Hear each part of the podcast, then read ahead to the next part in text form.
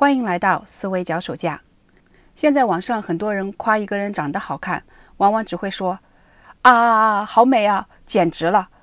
看见自己的偶像，翻来覆去也就是几句：“他真好，太帅了。”基本上就是追星只会啊啊，评论只会哈哈哈，一句卧槽走天下。什么时候开始，我们的语言贫乏干瘪到如此地步？其实我们身边就有一个很好的老师，可以教我们怎样提升语言的质感，那就是广告。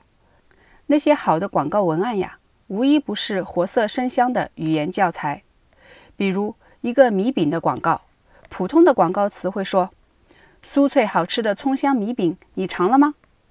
而一个让人过目难忘的广告词说：“神奇的牛轧糖葱香米饼，一口咬下五十四层。”后者不是用笼统的酥脆好吃，而是用一口咬下五十四层这种具体的描绘来营造画面感。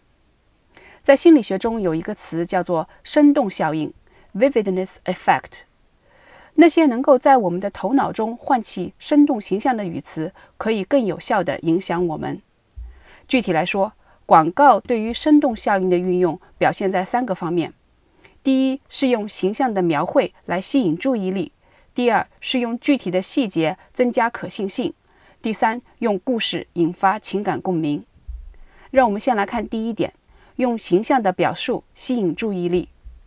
最初对广告的定义就是让人回头的力量，所以好的广告挖空心思要解决的第一个问题就是有没有引起人们的注意力。比如你要是说一个超大的鱿鱼圈，听众并没有什么概念，也不会有什么好奇心。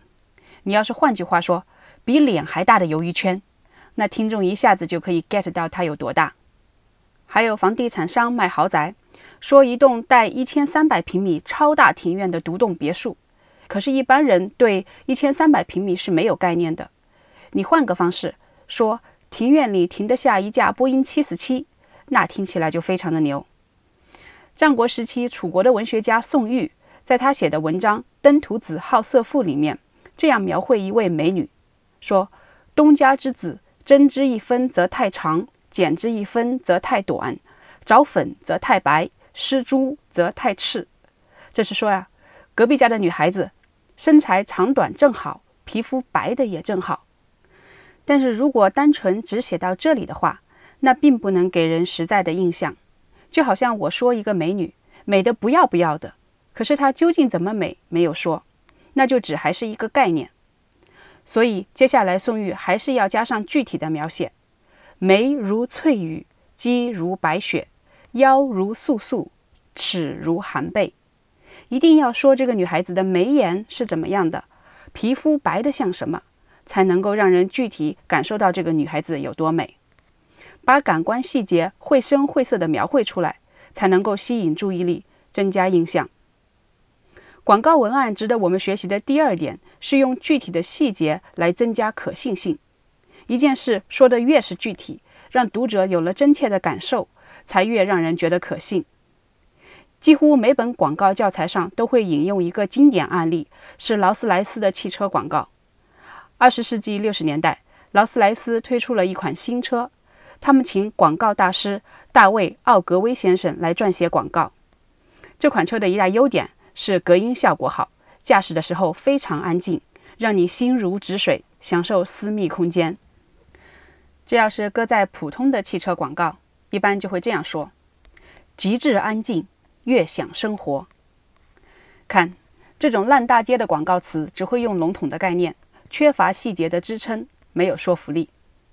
奥格威先生的广告词是这样的：在时速六十英里时。这辆新款劳斯莱斯汽车上的最大噪声来自它的电子钟，那种感觉立马就出来了，是不是？奥格威在他的传记《一个广告人的自白》中说：“讲事实，但是要把事实讲得引人入胜。我们想要说服别人，就要努力描绘出引人入胜的细节，说的话才会更加真实可信。就比如前面提到的宋玉那篇文章《登徒子好色赋》。”其实他那样绘声绘色的描绘隔壁的美女啊，是要向楚王证明他不是一个好色之徒。宋玉说：“大王啊，您看这样一位姿色绝伦的美女，趴在隔壁的墙头上窥视了我三年，而我到现在都还没答应跟她交往。您说我究竟是不是好色之徒？”广告的第三点值得我们学习的地方，就是看它怎么引发情感共鸣。因为人的很多行动不是因为理性的选择，而是感情的冲动。有这么一个故事：一位坐在街头行乞的盲人，他面前放了一块牌子，上面写着：“我是个盲人，请帮帮我。”路人很少停下来施舍。一个好心人帮他换了一块牌子之后，效果就立马不一样了。第二块牌子上写的是：“这么美好的一天，我却没有办法看到。”这一句话就是一个故事，不为说服你，只为打动你。所以总结起来，好的广告教给我们的是：想要吸引注意力、增强说服力、引发情感共鸣，就要充分利用生动效应，使用有质感的语言。话虽这么说，但是对于有质感的语言，还是会有不少人有误解。比如有人说，生动就是要用华丽的词藻。可是日常对话中用华丽的词藻听起来会怪怪的。我们做学生的时候呀，总是被要求摘抄好词好句，以为这就是有文采。可是你看很多作家的作品，并不是因为他们用的词藻多么华丽，而是他们的描写可以传神。比如钱钟书先生的《围城》里面，孙柔嘉怎么画他们学校一位有名的美人儿汪太太？